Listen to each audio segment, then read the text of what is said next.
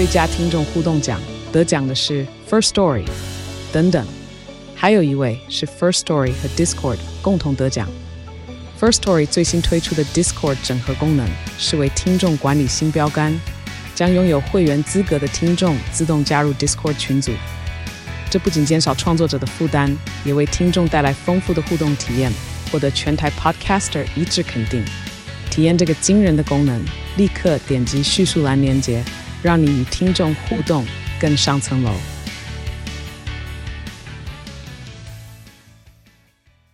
好，欢迎收听、收看今天的兰萱时间，又到了每个礼拜二我们《经济学人》杂志的单元啊。那今天那天呢，一开始听到的这首歌，呃，是来自一位呢，呃，算新世代的女创作歌手啊，她叫做李佳欢所演唱的《把所有的爱都挥霍》。OK，好，那这个一样的《经济学人》杂志的单元，邀请到的是我们老朋友，也是好朋友，早安财经文化出版社的社长沈云聪，云聪早安，大家早安。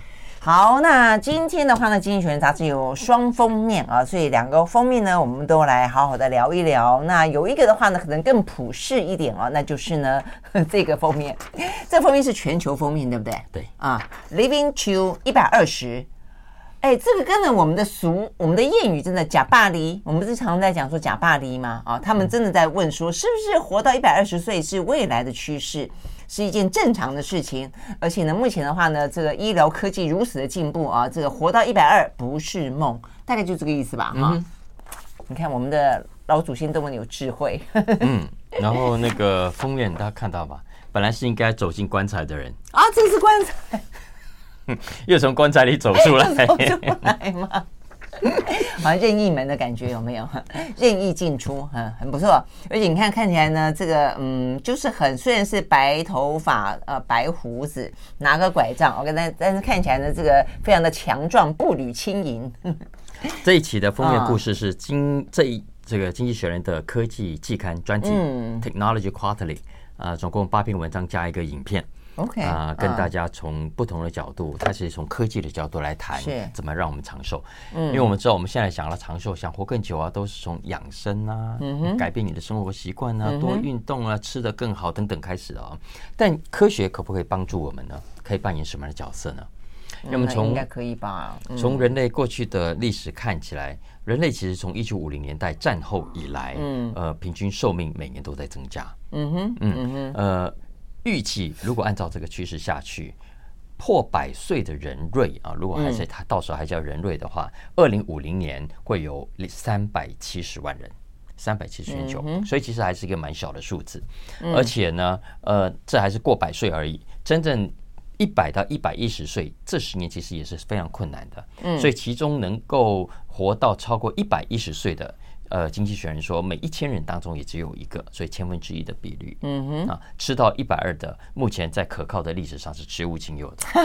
哦，所以这是一个梦，就是了一个一个梦想。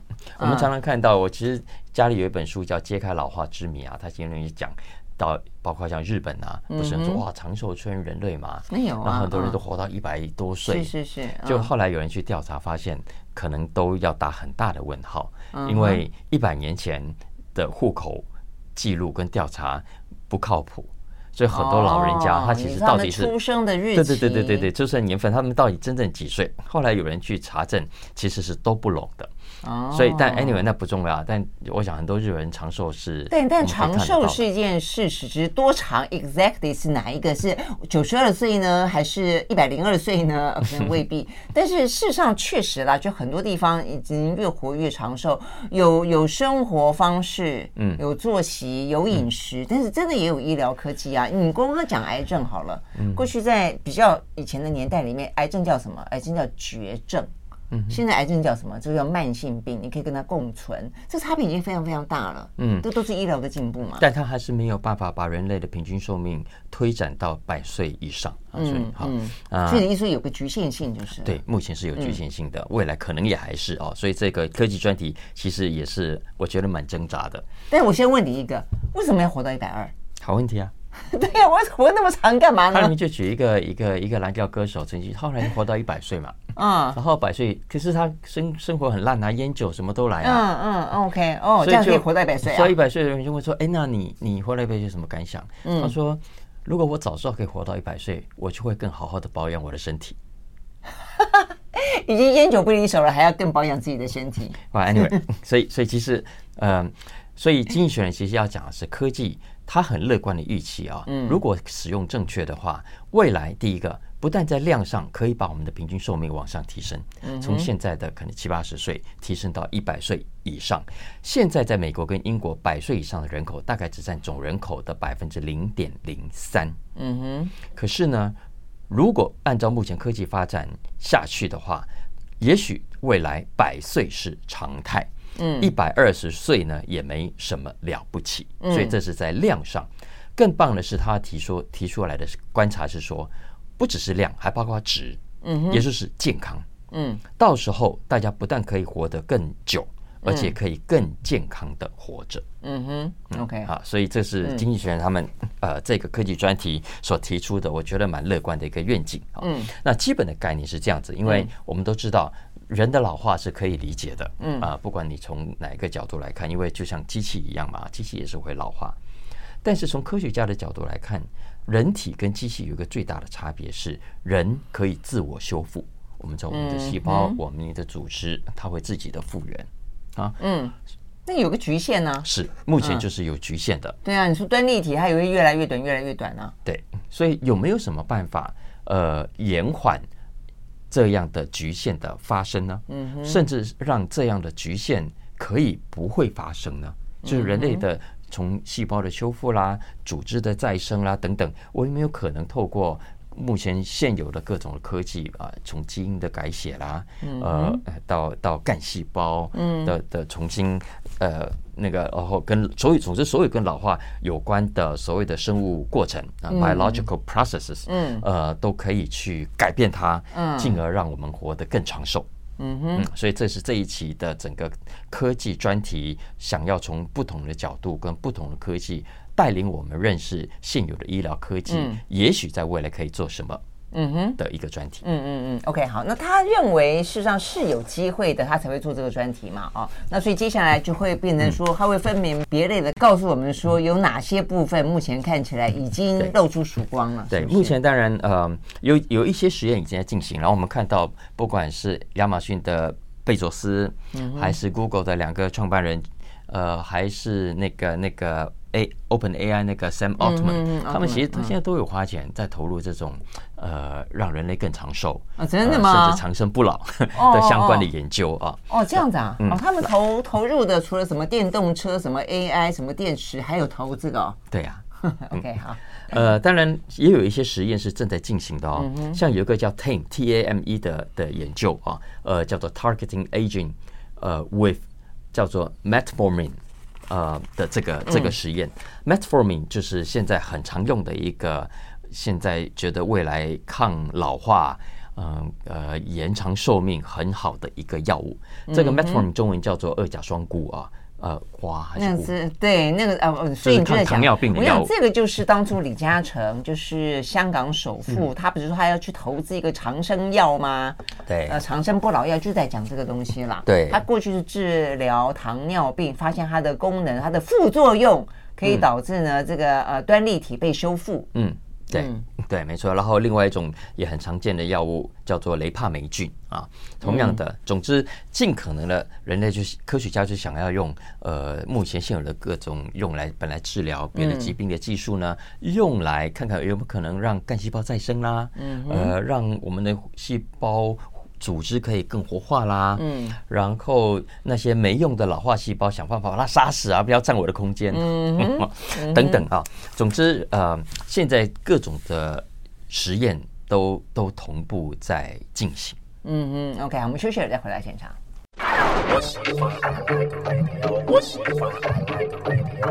好，回到蓝轩时间，继续和沈云聪啊来聊这一期的《经济学人》杂志的封面，要活到一百二天呐，活到一百二。好，所以刚刚讲到那个二甲双 那个字，我们查了一下，叫做念作瓜了啊。嗯，一个肉部，呃、一个肉，肉就是月亮的月了啊。旁边是呃西瓜的瓜，瓜，所以它真的念瓜哈，不是胡。那我们刚才呢在查的时候呢，远远的给云聪看，云聪看不到。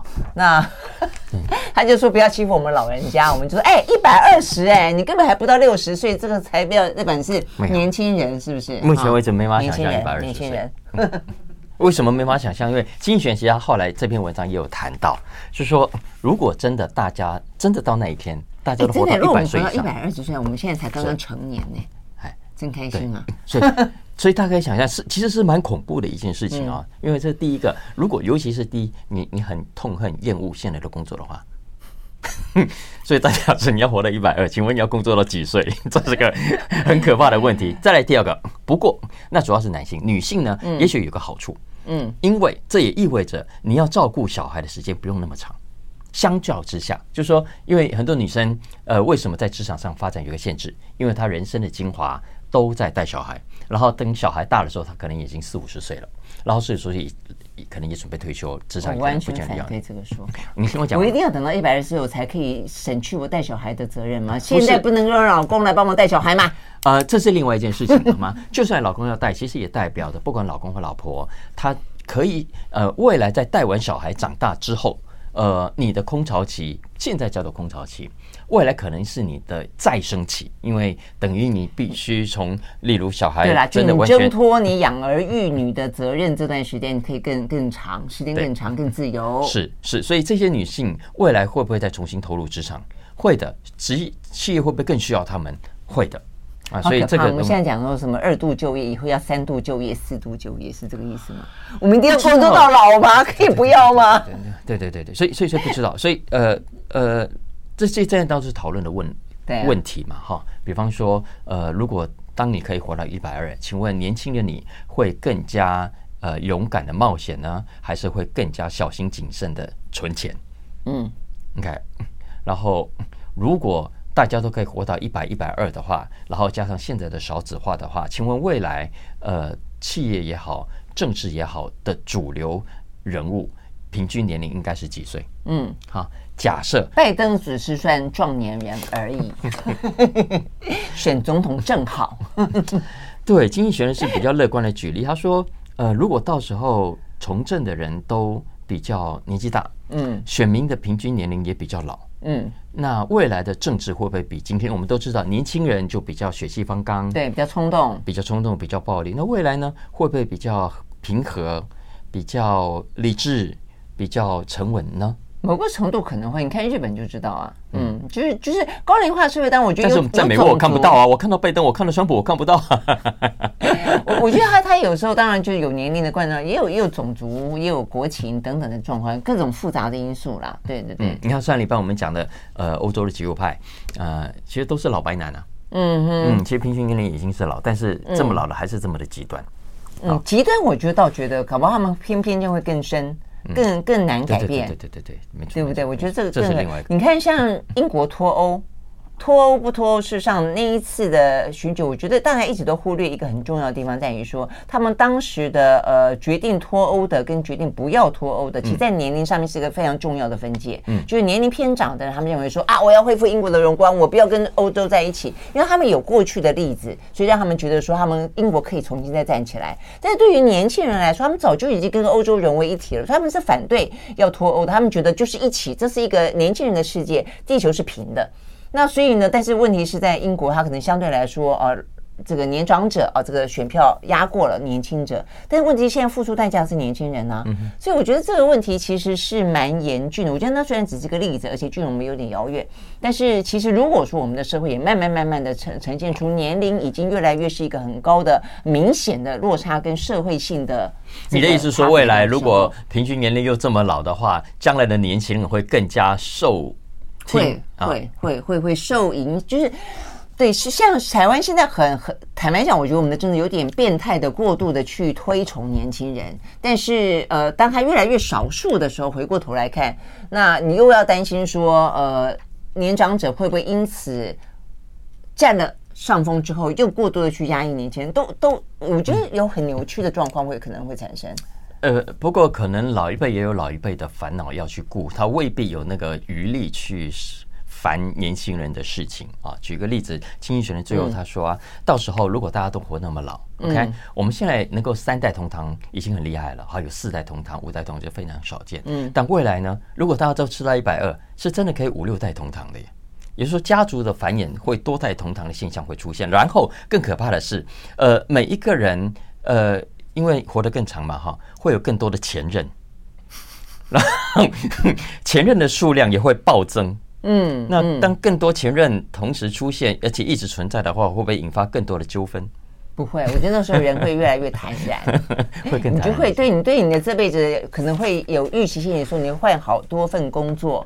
换好几个老公，然后而且未必是你要啊，搞不好他就真的就先离你而去啊，对啊，对不对？我觉得这可能是变，那但前提在于说，真的可以活到一百二吗？刚刚你不过讲了半天，才讲了一个二甲双胍而已啊。嗯啊，不止了，我们刚刚还讲什么雷帕霉菌，刚刚讲了，其实还有它整个专题有很多不同的科技，嗯、不同的医疗科技去切入，包括我们用目前用在呃，不管治疗糖尿病啊或者别的疾病的药物，未来有没有可能用来延缓老化呢？他说，之所以现在还没有办法很有效的去进行，主要是因为在不管是美国的这个 FDA，呃，在定义上并没有把老化这件事情当做疾病。嗯哼，也因为没有把它当做疾病，所以并没有针对老化这件事情去研发药物。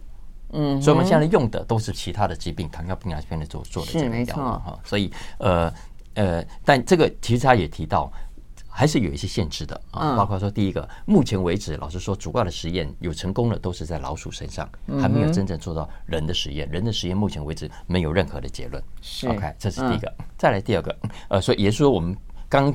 这个标题是不要开心的太早，哎，也不要忧虑的太早。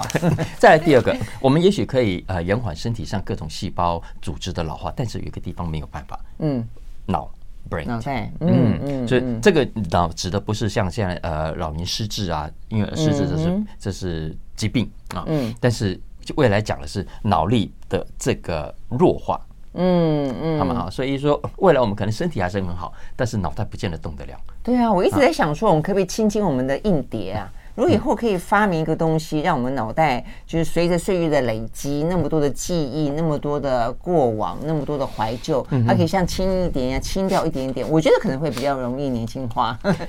如果在这一天没有办法到来之前，我们的硬碟一定会过。过度拥塞，哦，所以所以我现在老是忘东忘西，其实也是自然的演化。我觉得是真的，免得我负担太大。嗯，所以如果可以清掉的话，会不会好一点呢？好，我们休息了再回来。I like 103, 回到蓝轩时间，继续和沈云聪来聊这一期的《经济学人》杂志啊。好，那就不管了，到底是不是真的可以如呃这个《经济学人》杂志所说，而且这如科学家所预期，可以活到一百二啊？但是呢，总而言之，让自己健康真的是一个呃因应未来的呃这个世界跟趋势发展的一个非常重要的一个基本前提。呃，否则你到时候长寿了不健康，也实在是很伤脑筋。好，那另外一个呢，呃，封面是讲到欧洲。嗯，为什么呢？这个 EU 哦，它必须要 bigger，为什么要更大？所以这边讲到的是，有人觉得欧洲应该要更大，应该要邀请更多的成员国进来。嗯，一直都有人这么觉得啊。嗯，因为我们都知道，欧盟的前身是一九五零年代先诞生的所谓欧洲共同体，或者我们常小时候都叫欧洲共同市场。对啊，那当时就德国、法国就觉得我们欧洲才那么小，几个国家关税。大家抽来抽去，是是是，对，所以就搞找了自己的国家，希望打造一个零关税或者没有太严重关税壁垒的一个共同贸易区嘛。所以当时就找了，我记得是比利时、卢森堡、意大利还有荷兰啊，就六个国家成立了欧洲共同市场。后来在不断不断扩大，几个，对对对，慢慢是。然后欧洲长期以来也一直有所谓的，可不可以叫它统派？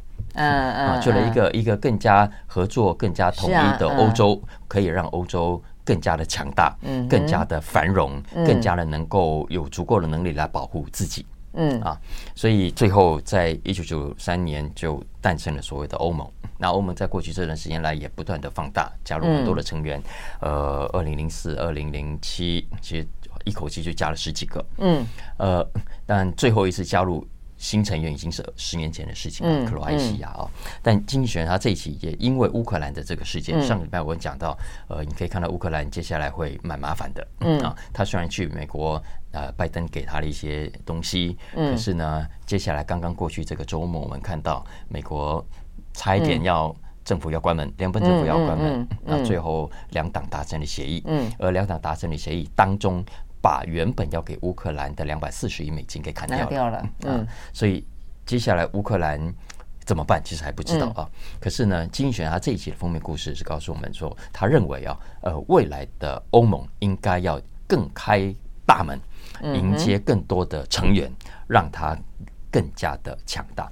那为什么这一期拿来当欧洲的封面？主要是因为一个新闻点是十月五号，呃，欧盟在这个西班牙的 Granada 要要开会啊，所以他其实借着这个新闻点，我觉得来来提出他的主张。嗯，对啊。不过事实上，我们刚刚我刚刚想到这个问题，就是在于说，因为乌克兰它并不是真正敞开双臂欢迎乌克兰哦，所以你可以很明显的看得到，当一个真正需要有人呃依靠，然后呢，希望能够呢来呃这个呃抱团的时候，其实。呃，欧盟某个城市是把门关起来的，嗯，所以他这时候突然之间讲到说，他应该要更加的呃敞开大门，欢迎更多的成员国进来，其实有点讽刺啦。而且再来一个就是说，他们先前虽然让很多的一些国家进来，比方东欧，比方南欧。今年的你还记不记得这个南欧五猪啊？那个时候也很多人在抱怨啊，突然间迎来了这些，呃，就是就凭经济的啊这个规模也好，经济的体制也好，其实跟原本的啊这个核心的欧盟那些落差很大，落差很大哦。所以进来的到底是呃是一个团结的越来越壮大的欧洲，还是一个麻烦越来越多的，然后彼这个彼此之间的一些呃国情差距、贫富差距、文化差距都很大的。一个欧洲，所以它到底是一个乌合之众，还是一个真正可以让欧盟成为一个跟美国、跟中国可以平起平坐的全球第三大经济体？我觉得这个问题里面，坦白讲，蛮纠结的。呃，金旋其实是倾向后者的，他是认为欧洲过去长期以来最大的成就，其实就是让欧盟更加的强大。嗯哼，OK，包括欧元的创创创立，嗯，包括单一市场的成立等等。嗯，其实呃。从当时欧洲共同市场扩张到今天，经济学人认为，当欧洲的成员越多，它也越强大。更何况不要忘了，第二个，你如果不是这么强大的话，你其实只会给你的敌人有更大的可乘之机。幸好有这么大，否则他认为普京、俄罗斯会不会对他更进一步的逼近？嗯嗯，所以你看，所以现在经济学人说有九个国家正准备排队要加入，里面就包括乌克兰哦。对啊，他认为应该。让这九个国家吃定心丸，嗯，确定说他们有机会加入，而不是长期的给他们提出各种的条件，要求他们改这个改那个，但是又不承诺。确实会给他们加入。是啊，是啊，我目前看得到，比方说你说什么什么瑞典、芬兰已经进来了嘛，哈，那什么瑞典啦，呃，接下来呃一些比较原本的中立国，那现在的话呢，因为俄乌战争，因此愿意加入，他们自己本身的经济体制啦等等都还算好的，看起来欧盟是欢迎的啦。但是你说像像乌克兰或者有一些可能在战争边缘的，那代表的是他们愿意，就《经济学人》杂志提出这个主张，代表就是说欧盟愿意共同承担，如果乌克兰加入之后。那万一有一些必须要为他一战，没错，OK 吗？问不只是这样子啊，因为要知道，现在呃，我们刚刚讲欧洲共同市场最早成立的时候是为了贸易，是经济上的动机比较大，对，还是叫做经济共同体嘛？是是，但演变到今天，其实已经是政治跟经济切切不开来了，它已经变成一个一个重要的政治议题含在里头。嗯，所以经济学人说，呃，在这种情况下，欧盟呢应该贯彻三个重要的承诺。嗯，第一个呢，呃，除了刚刚讲的为刚讲排队的九个国家提供希望啊，而不是只是说啊，你要改革，我才会让你加入啊。之外，第二个，他人很重要的是，欧盟自己也必须要进行各种的改革啊，包括你刚刚讲的，因为里面这个国家跟那个国家本来就搞不定啊。嗯，然后，然后里面要知道，现在欧盟是要采共同同意制才行啊，一个重大政策要通过，必须每个国家回到自己的国会都说 yes，他才可以行行过。但未来随着你的成员越多，这个几乎是不太可能的，你你会越分歧。有些国家你要出现一个很奇怪的政党，很奇怪的的执政者，是没错。他给你搞，其实你整个欧洲视觉嘛，是是整个欧洲应该要有的改革就不太可能成立了啊。再加上，比方说好了，呃，我们都知道欧盟有个很重要的政策是农业补贴，因为欧洲很多农业是他们基本的票仓，他们不可能不去补贴它。可是呢，如果一旦未来假设乌克兰加入，嗯，看，但乌克兰的农业我们都知道很多都是大财阀，嗯哼，所以欧盟还要因此而补贴这些大财阀吗？嗯哼，好好，这是未来其实整个欧盟都要去设想的一个问题。嗯、但经济学人为什么点出这一点是？他说没有错，欧盟自己必须有所改革，但是不应该因为你自己要改革，要等到你改革好才把这九个国家拉进来，不行。他认为还是一样，赶快的把它拉进来啊。嗯，然后当然他还是必须知道有前车之鉴嘛，因为过去也曾经引狼入室过，像今天的土耳其，今天的波兰。其实，在这些西方国家眼中，就常常在唱反调。是啊，对他们来说，可能都是一些打压异己啦、人权有问题啦，或者等等的。没错，没错，嗯，没错。所以，所以这些其实都是要要注意的。但是呢，要知道，我们刚刚讲，二零零四、二零零七年，呃，零四年十个国家，零七年两个国家加入，总数其实比现在的九九九个国家的人口还要来得多。嗯。啊，所以在而且也也比现在的这九个国家影响还要来大，因为主要都是当时呃东欧的一些国家加入嘛啊，嗯，那其实也都走到了今天，其实也让欧盟。更加强大。他说：“你回过头说，如果当时没有这么多国家加入，你今天在面对乌克兰事件的时候，其实欧盟能不能发挥这么大的影响力，还是一个很大的问号。嗯”但是他一直在强调，你刚刚一直在强调更加强大的意思，就是说，那为什么欧洲要更加强大？他有威胁吗？他觉得有来自于外、外面的威胁？他指的就是普京，嗯就是、就是俄罗斯。嗯，这就是俄罗斯。所以，所以他说，好，他最后的结论啊，是说，欧洲如果要展现力量的话，嗯，其实就要展现行动。嗯嗯。OK，好哦，反正现在就是没错啦，而且从经济角度角度来看，地缘政治来看，就是美中越来越强嘛。我觉得欧洲相对来说，它可能有相当大的危机感啊。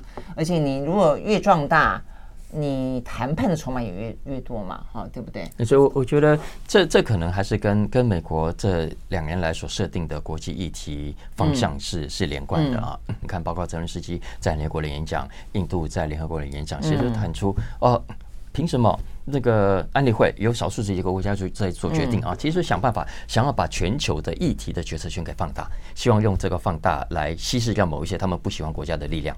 嗯嗯，那成不成就不知道了。嗯嗯嗯，是啊，所以对他们来说，当然有一些必须要壮大的理由了哦。OK，好，我们休息，回到现场。I like 103, I like radio 回到蓝轩时间，继续和沈云聪来聊这一期的《经济学人》杂志啊。那接下来聊聊微软，微软的世纪大反攻。哇，这讲的是什么？微软最近还不够夯吗？它蛮夯的，它啊，就是最近夯啊。对不对？OpenAI 这个投资对了以后，哇哦，这个真的是不能讲它咸鱼翻身了，它也没有到咸鱼过啊，但是就不断的向上。微软不是咸鱼，微软是只大象。大鱼 所以，所以其实这个故事讲，它这一批这一期有一个很长的专题，我觉得很不错。看的是微软，因为我们过去都说大象不会跳舞。嗯，OK，然后微软在过去在两千年以前，呃，两千二零一零年代也的确是曾经消沉过一阵子啊。所以消沉是包括他自己让人家觉得老态。呃，你看，这样网络网络网际网络时代，他好不容易推出一个浏览器，结果被人家酸到半死，对吧？哈，速度又慢又没效率。嗯然后呢，接着的好几波新的科技，不管是云端啦、电子商务啦、呃，社群网媒体啦、搜寻啦，你看他没有一个跟上的。对啊，没一个跟上的啊。你看，照理说你这么的强大，要钱有钱，要人有人。嗯。可是你就是因为太强大了，所以某种程度的自满。嗯，所以这些其实在你眼中都不太放在眼里。其实当年的呃，Steve Ballmer 很多的影片现在在网络上流传，就包括他对智慧型手机的预测，包括他对网际网络的预测，在当时都显得过于轻忽了。他们完全没有看到呃接下来的世界会变成什么样子。嗯，所以这是当时的微软，因为它太大了，老大象老神在在的站在，觉得没有人推得动它。结果正好相反啊，呃，可是呢，从二零一四年以来，呃，他换了一个 CEO 了啊。那新的 CEO 看起来是有效的把呃微软带往一个更加创新、更加拥抱未来科技的方向。啊，呃，二零一四年微软的这个营业毛利 operating margin 是百分之二十九，现在呢百分之四十三。哦啊，所以它获利能力大幅的提升，所以它股价也跟着大涨。所以目前你看它的股价涨幅，应该在几大里头仅次于 Apple 吧？嗯嗯嗯。所以这一期经济学人是问说，尤其是今年到现在了。嗯，那过去微软当然远远大于 Apple。嗯，但是后来 Apple 因为推出了智慧手机走到了行动通讯的这一块，所以 Apple 现在市值变成是最高的。嗯哼。所以这一期《经济学人》杂志就问了一个问题：然后接下来呢？会不会有一天微软又反重新做回都有超车是是最最高的嗯宝座那样嗯嗯，所以很有趣。因为照理说哈，其实曾经有一度，我我不知道你会不会觉得，我们里面我也我甚至有一点怀疑，它会不会如果继续这样老化下去，会不会变成下一个柯达？或者下一个 BlackBerry，、嗯嗯、对啊，我刚刚想的是类似像 Nokia 跟什么 Motorola，觉得它它错失了几个呃大跃进或者几个这个历史呃进就进步的那个关键的分分水岭，有点有点。但是我觉得微软它一直它一直 hold 住有一块就是办公室，就是工作就 Word 的那个、嗯、那个不那一块还是他他独大，就所有的一些作业软体。几乎都还是微软的天下，所以那部分我觉得是在让他为什么能够这样子，就是主产够多啊！哎，对对对，就是坐坐就坐坐吃山空有种感觉，就是他可能呃，但是重点以为他他以为坐吃不会山空。哎，Nokia 当年也觉得自己坐吃不会山空，结果没有想到，对呀，那个山一下就空。对，好，但是但是现在重点在于说，现在之所以会讨论说微软可不可能重新做回市值王的宝座，是原因在于 AI 这个事情真的可以让他大补完补到这种。程度吗？或者是说 AI，我们也常常讲说它是一个下一个世代，几乎它是一个呃，就是未来只会越来越越重要啊，越来越关键，越来越蓬勃的一个一个趋势。所以微软站在这个机会上面，就是因此可以再飞一次。嗯，所以这篇文章其实整理出三个他认为可以给大家参考的的值得学习的地方啊。首先，第一个，他认为你你还是要对新科技 hyper alert。就是呃，超敏感、超敏锐啊，唯偏之前那个格洛夫不是一本书叫《唯偏偏执狂生可生存》嘛啊，其实就是讲偏执者是非常重要的，在这个高度竞争的领域。嗯，再来第二个，你要意识到啊，呃，虽然你是很大的高科技公司，你很强大没错，可是不见得所有的创新、所有的科技你都得自己来。嗯，你看，你看像 Apple，你看像 iPhone。iPhone 大部分技术都不是自己来的，嗯，对呀，没错，他是把别人做好的技术全部放到他这边来，啊，从呃呃各种东西啊，就不再举例了。所以现在的微软看起来也是走向这个路线啊。你看，呃，AI 它用的是 OpenAI 的 ChatGPT 的技术，然后它的商业云端的技术也是借用 Amazon 的，嗯啊，所以等于他把你要接下来他买那个动画暴雪，嗯，对，其实也是同样的一个一个策略啊，嗯。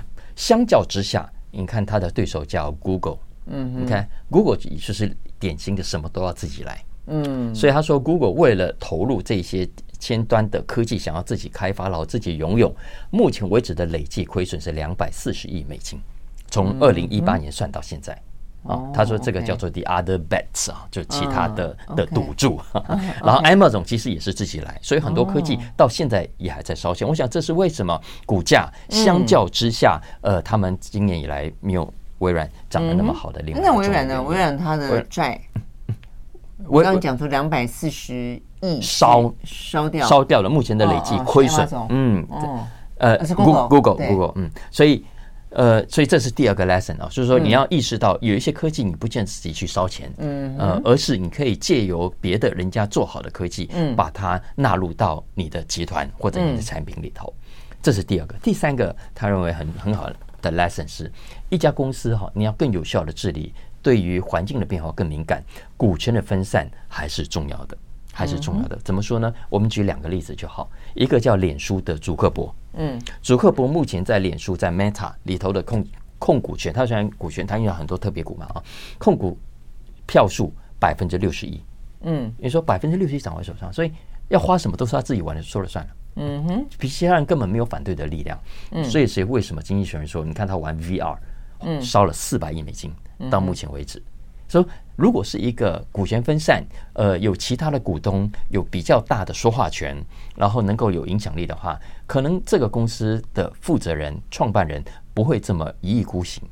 可是你刚才不是说要偏执狂吗？现在就说不要一意孤行。嗯、呃，偏执狂是对环境敏感 啊，但但刚刚讲的是呃。就算烧钱也在所不惜，然后没有人可以提醒你，没有人可以帮你踩刹车的这种状况。Alphabet 的两个创办人也是，到目前为止，他们控股权占了百分之五十一。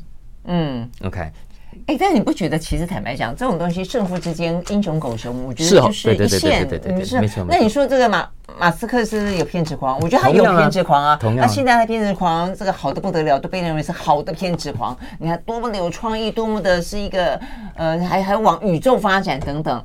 但是你回过头来看，那佐克伯也是偏执狂啊，但他那个 VR 像。用的像话吗？就我的意思就是说，嗯，偏执跟一意孤行是一线之间嘛，对不对？其实马斯克也是被骂的很惨啊。对啊，你看，但是目前他的莫名其妙去买了什么 Twitter，对不对？烧了那么多钱。好了，相较之下呢，Apple 也好，微软也好，呃，其实这两家都不再是由创办人在掌控他的主要公司的营运方向了。其实还是回到董事会，还是回到专业领经理人去嗯。所以在这种情况下，相较比较可以。呃，平衡比较不会这么的，创办人呃，这个的 ego 掩盖了一切，嗯、然后会做出错误跟不值得的投资。嗯嗯，好啦，所以我觉得我还是觉得这有点点后后见之明，或者是说这也不是完完全全的绝对。嗯，像我觉得当你做这个赌注，现在正在。一路一飞冲天的时候，大家都觉得哇，这个就是英雄，嗯、这个就大家就是望望之星探，看不到车尾灯。但他如果跌下来的时候，你看吧，我早就说了，他这个一意孤行，吧他这个人这个 ego 太强了，这个人有偏执狂吧？对，对，是这样子。是。是我我们企业就企业界就需要需要这种故事，就喜欢这种故事。不过当然，集体智慧这件事情相对来说比较 safe 啦。我觉得这件事情也是当然是这样子。不过我觉得就是但都提醒嘛哈，我觉得呃结果怎样没有人能能料。可是刚刚讲了微软哦，过去大的时候不要自满嘛。对啊，我觉得这是很重要的，因为你自满，你错过了很多新科技。你当时它明明未来很重要，可是你当时去把它放开，然后你呃股权分散一点，我觉得还是好的。让让创创办人没有那么那么一意孤行的机会。再来，我觉得那个提醒也很重要。你未来真的要搞一个重大的创新，不见得要让科技自己来。嗯嗯，我觉得 Apple 也好，微软也好，都给大家提供了一个很好的。的榜样吧，嗯或者呃提醒大家说，哎，真正消费者的需求其实不见得跟你自己的科技能力有最直接的关系。嗯嗯，相较之下，还是要看你有没有办法像贾博士一样，完全知道消费者想要什么，然后你去找别人的科技来放到你的产品里面，满足你所需要的消费者。对啊，如果如果要这样讲，应该这样讲，就贾博士这个例子跟这一次微软这个例子，就是说。呃，自己来不是重点，而是你看到真正的需求在哪里才是真正的重点。嗯，OK，我们继续回到现场。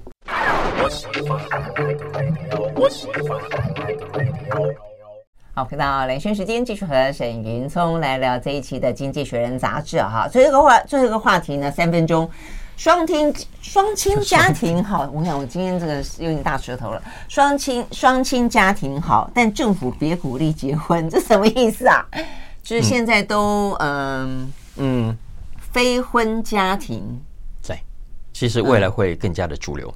嗯，OK，我们先前我们先前有有有谈到过，也是在那个少子化嗯然后不孕症的时候，我们跟翁翁医师聊到过这个话题。呀，呃，三分钟我们聊个轻松的角度就好，对，好吗？好，因为这个是什么样的想法？呃，这篇其实文章很有趣，它这一期。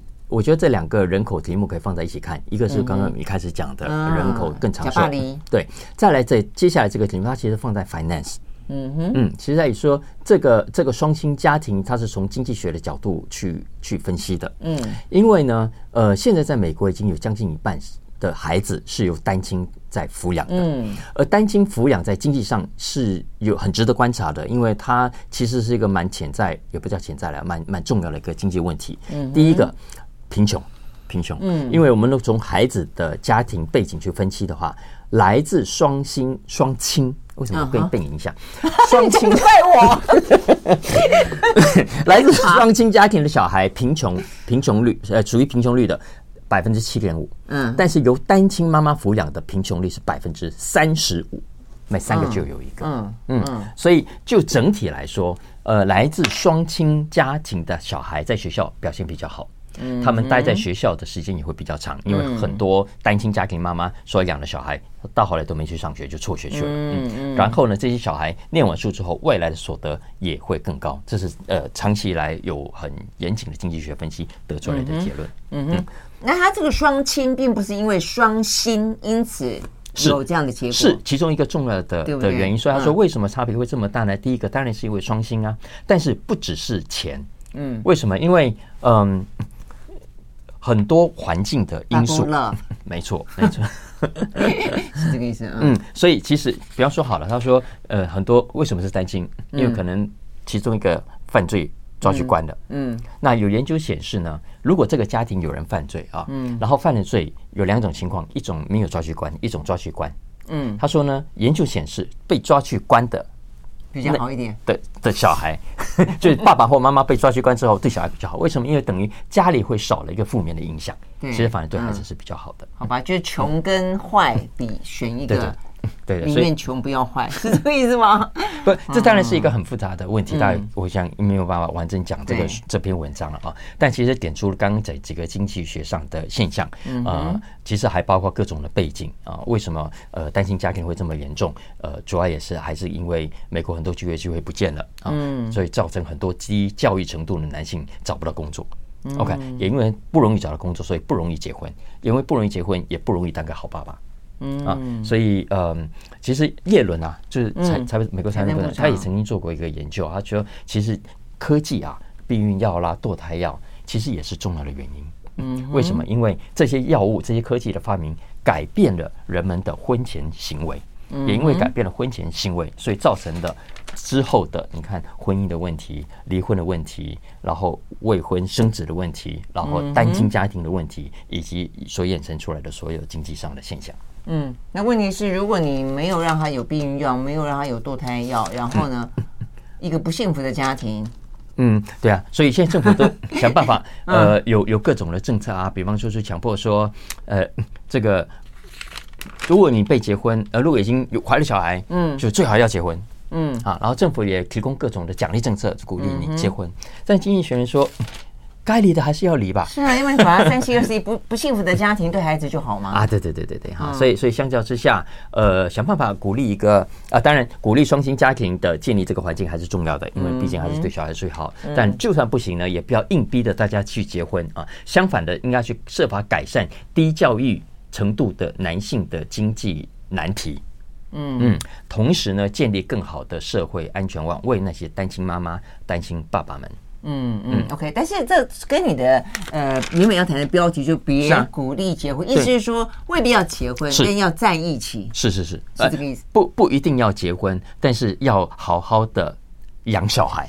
嗯嗯，在一起养小孩。哎，对，这样可以可以这么说，可以这么说，对对对。别的事情可以不要在一起，但养小孩要在一起。哎，它里面有讲一个统计也蛮好玩的，他说那个啊，爸爸不一定要跟妈妈住一起哦。对啊，他说其实住在同一个社区。嗯，其实都是都是有帮助的。是，对啊，对啊，就是对孩子，从孩子角度讲，就是有双亲，来自于双方面有男有女，或者说有个不管不管是同性异性的父父母亲的概念，总而言之，事实上对他的生长会比较健全。没错，这个意思是。好，非常谢谢沈云聪带来这一期的《经济学人》杂志。OK，好，拜拜，拜拜。